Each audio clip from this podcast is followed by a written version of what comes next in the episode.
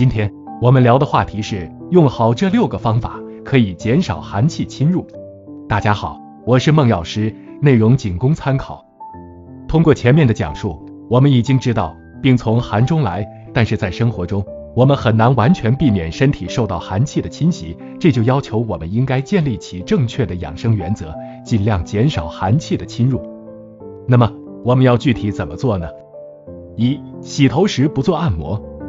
许多人到理发店洗头时，都喜欢叫理发师为自己按摩一下头部，但是这种按摩会使头部的皮肤松弛，毛孔开放，并加速血液循环。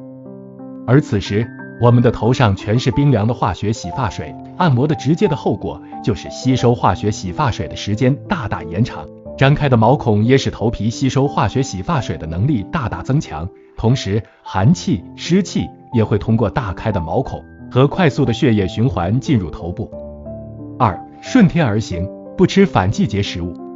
有的人爱吃一些反季节的食物，例如在冬季的时候吃西瓜。而中医认为，温热为阳，寒凉为阴，只有将食物的温热寒凉、阴时阴地的运用，才能让人体在任何时候都能做到阴阳平衡，不会生病。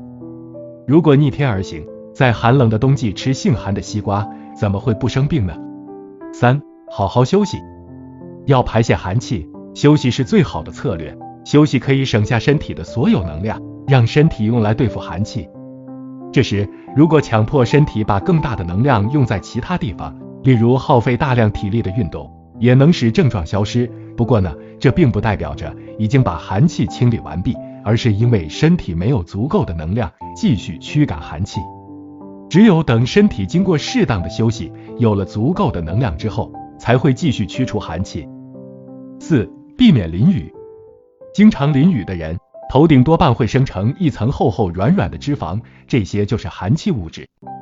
等身体哪一天休息够了，血气上升，就会开始排泄这些寒气。由于长时间积累了大量的寒气，身体需要借助不断的打喷嚏、流鼻水的方式将之排除。这时又会因为频繁打喷嚏、流鼻水而被医生认定为是过敏性鼻炎。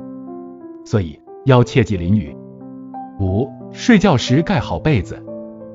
夏天因为天热，有些人为了贪图凉快，睡觉时喜欢把肩膀露在外边，殊不知寒气很容易从背部入侵。一个背部总是受凉的人，身体状态一定不是很好，所以在睡觉时一定要盖好被子。六、家中常备暖饮。除了按时的休息之外，人们也可以适当服用中药。加速寒气的驱出，比较简单的方法是服用市场上很容易买到的一些传统的配方。当确定是肺里的寒气时，可以服用姜茶；如果确定是膀胱经的寒气，则可以服用桂圆红枣茶来协助身体驱除寒气。今天的内容我们先讲到这儿。